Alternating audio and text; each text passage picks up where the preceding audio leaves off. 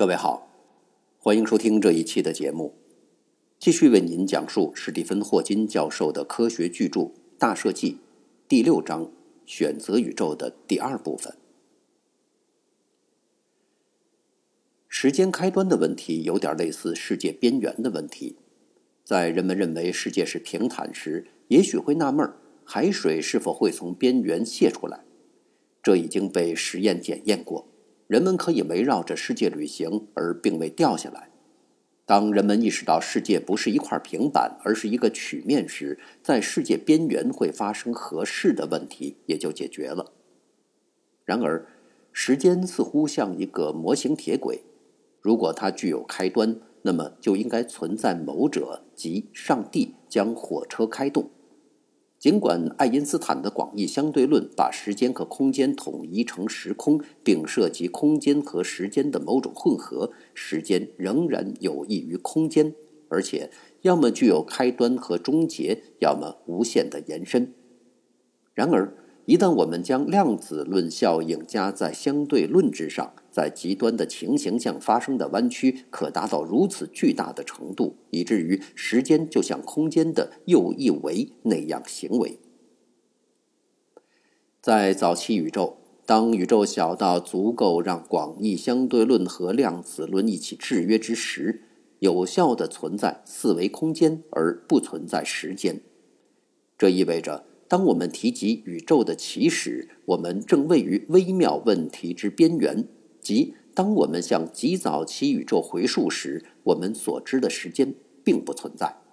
我们必须接受，我们通常的空间和时间观念不适用于极早期宇宙，这超出我们的经验，却并未超出我们的想象或数学。如果在早期宇宙中所有四维都像空间那样行为，对于时间的起始会发生什么呢？意识到时间可像空间的右一方向那样行为，意味着以类似我们摆脱世界边缘的方式，人们也可以摆脱时间有个起始的问题。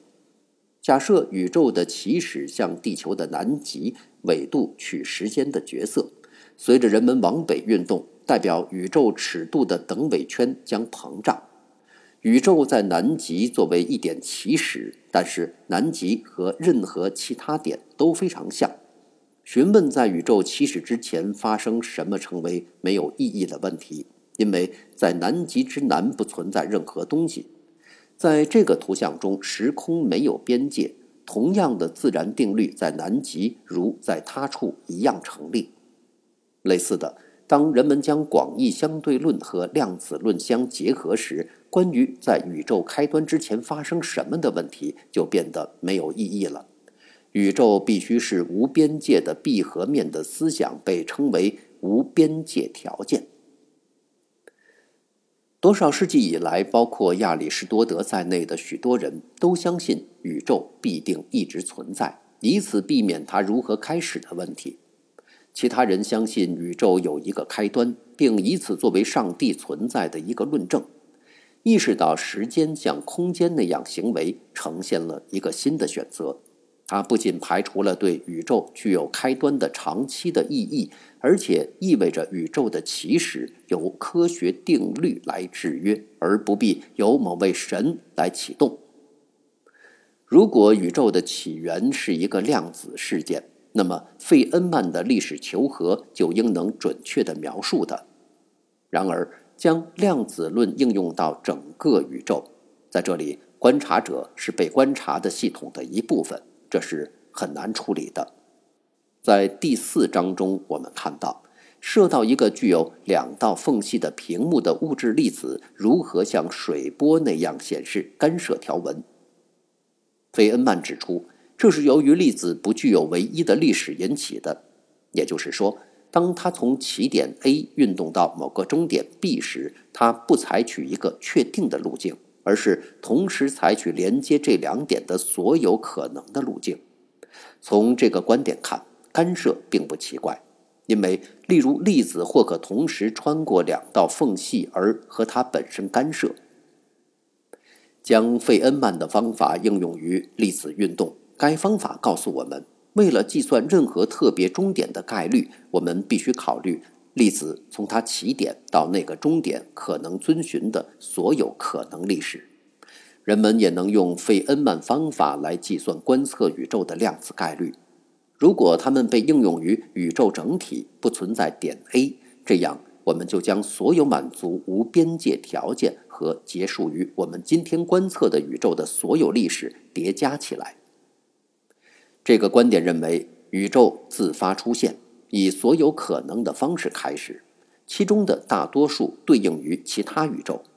那些宇宙中有一些类似于我们的，大多数则非常不同。它们不仅是细节不同，诸如猫王是否英年早逝，或者盐碎是否是一种餐后的甜点。相反，它们甚至在自然的表观定律上迥然不同。事实上。存在拥有许多不同族物理定律的宇宙，许多人将这个观念故弄玄虚，有时称作多宇宙概念。但这种种说法只不过是费恩曼历史求和的不同表达。为了目想这个，让我们改动一下爱丁顿的气球比喻，而把膨胀的宇宙认为是泡的表面。那么，我们的宇宙自发量子创生的图像，有点像在沸水中蒸汽泡的形成，许多微小气泡生生灭灭，这些代表着膨胀，但在其仍然处于微观尺寸时坍缩的微宇宙。它们代表着可能的另外的宇宙，但由于它们未能维持足够久，使得星系和恒星，更不用说智慧生命得以发展，所以不太有趣。然而，其中一些小泡泡会长得足够大，使它们避免坍缩。它们将以不断增加的速度继续膨胀，而形成我们能看到的蒸汽泡。这些对应于开始以不断增加的速度膨胀的宇宙，换言之，即是处于暴胀状态的宇宙。正如我们说过的，由暴胀引起的膨胀不会完全均匀。在历史求和中，只存在一个完全均匀和规则的历史，而它具有最大的概率。但是，其他许多稍微不规则的历史将具有几乎同样大的概率。这便是为何暴胀预言早期宇宙可能稍许不均匀。这对应于在 CMBR 中被观测到的微小温度变化。早期宇宙的无规性是我们的福气。这话怎么说呢？如果你不想从牛奶分离出乳酪，均匀性自然是好的。但一个均匀宇宙令人厌烦，因为在早期宇宙中，如果某些区域具有比他处稍高的密度，那和它周围相比，额外密度的引力吸引会减缓那个区域的膨胀。所以无规性很重要。随着引力缓慢地将物质拉近，它最终能使它坍缩形成星系和恒星。后者能导致行星，而且至少在一种场合导致人的产生。所以，要仔细的去看那张天空微波图，它可是宇宙中一切结构的蓝图。我们则是极早期宇宙量子涨落的产物。于是，信教的人可以说，上帝的确在掷骰子。这个观念导致一种和传统概念根本不同的宇宙观，要求我们调整思索宇宙历史的方式。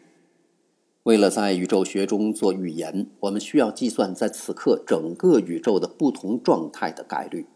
在物理学中，人们通常对一个系统假定某一初始态，利用有关的数学方程向时间的前方演化，给定一个时刻一个系统的态。人们试图计算在此后一个时刻该系统处于某一不同的态的概率。宇宙学中通常假定宇宙有一个单个的确定历史。人们可以利用物理学定律去计算这个历史如何随时间发展。我们将此称作宇宙学的从底往上方法。然而，由于我们必须考虑如费恩曼历史求和所表述的宇宙量子性质。宇宙现在处于一个特别的态的概率的幅度，乃是由把所有满足无边界条件而结束于该状态的历史所做的贡献叠加在一起而得出的。换言之，在宇宙学中，人们不应该从底往上遵循宇宙的历史，因为那假定存在一单个历史，具有明确定义的起点和演化。相反的，人们要从顶往下跟随历史，从现时刻往回溯。某些历史比其他的历史可能性更大，而求和通常被一单个历史所支配。这个历史开始于宇宙的创生，而完成于正被考虑的态。然而，对于宇宙在此刻当下不同的可能的态，乃存在不同的历史，这就导致宇宙以及因果之间关系的根本不同的观点。对费恩曼求和有贡献的历史，并没有独立的存在，而依赖于什么正在被测量。我们用自己的观测来创造历史，而非历史创生我们。宇宙不具有一个唯一的独立于观察者的历史，这一思想似乎和我们知道的某些事实相矛盾。也许存在一个历史，其中的月亮是杨汝酪做的，但是我们观察到的月亮并不是。这对于耗子来说是个坏消息，因此。有些历史，比如说其中的月亮是乳酪做的内号历史，对我们宇宙的现态没有贡献。尽管那样的历史也许对其他宇宙有贡献，这听起来像科幻小说，但它真的不是。从顶往下方法的一个重要含义是，自然表观定律依赖于宇宙历史。许多科学家相信单个存在理论能解释那些定律和自然的物理常数，诸如电子质量或者时空的维数。但是从顶往下宇宙学要求自然表观定律因不同历史而不同。想一想宇宙的表观维度，根据 M 理论，时空具有十个空间维度和一个时间维度。意思是，空间的七个维度蜷缩到我们察觉不到的那么小，给我们留下错觉，以为所有存在的只是余下的三个我们熟悉的大的维度。M 理论未能解决的核心问题之一是，在我们宇宙中为何不能有多于三个大的维度，以及为何不能有任何数目的维度蜷缩起来？许多人愿意相信存在某种机制，使空间维度除了三个以外都自发蜷缩。另外，有可能是或许所有的维度都从微小开始，但是因某种可理解的原因，三个空间维度膨胀了，而其余的没有膨胀。然而，似乎没有动力学原因让宇宙显得是四维的。相反的。从顶往下的宇宙学预言，大的空间维度的数目并非由任何物理原理所确定。对于从零到十的大空间维度的数目，都有一个量子概率幅度。对于宇宙的每一种可能历史，费恩曼求和允许所有这一切。然而，观察到我们宇宙具有三个大的空间维度，就选取出一些历史的亚类。它们具有正被观测的性质。换言之，宇宙具有多于或少于三个大空间维度的量子概率是没有关系的，因为已经确定我们是处于一个具有三维大空间维度的宇宙中。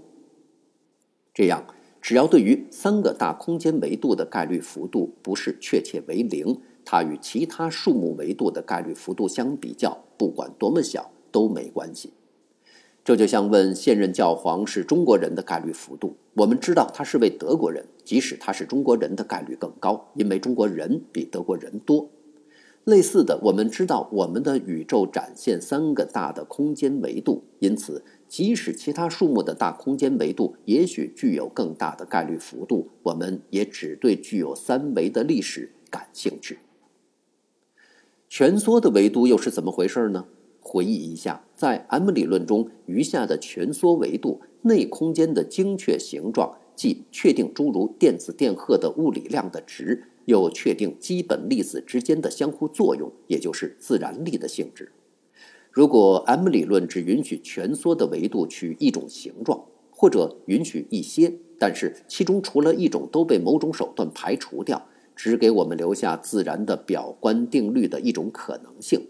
那么事情的结果就很漂亮，然而不然，也许多达一万零五百种不同的内空间都拥有一些概率幅度，每一种内空间都导出不同的定律和不同的物理常数值。如果人们从底往上建立宇宙的历史，就没有理由让宇宙应终止于对应我们实际观测到的粒子相互作用及基本粒子相互作用标准模型的内空间。但在从顶往下方法中，我们接受具有所有可能内空间的宇宙存在。在一些宇宙中，电子具有高尔夫球的质量，而引力比磁力更强。标准模型及其所有参数适用于我们的宇宙。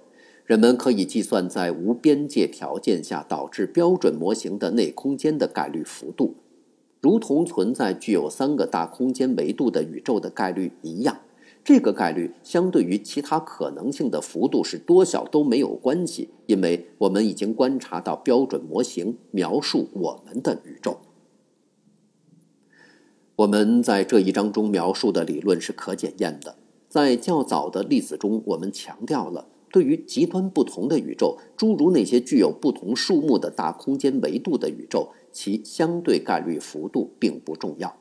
重要的是相邻及相似宇宙的相对概率幅度。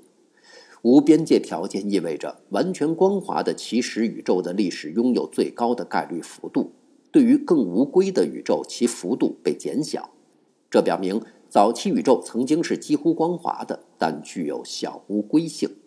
正如我们提到过的，我们能在从天空的不同方向来的微波的微小变化中观测到这些无规性。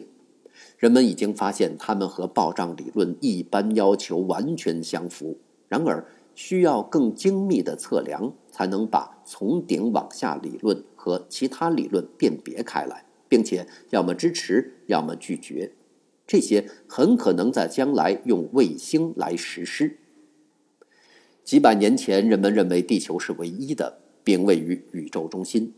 今天我们知道，在我们星系中存在几千亿颗恒星，其中很大的百分比拥有行星系统，以及。存在几千亿个星系。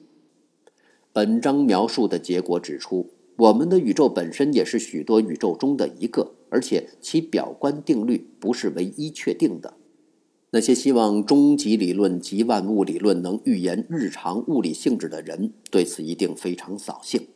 我们不能预言诸如大空间的维数，或者预言确定我们所观测的物理量的内空间。不如说。我们使用那些数目去选择哪种历史对费恩曼求和有所贡献。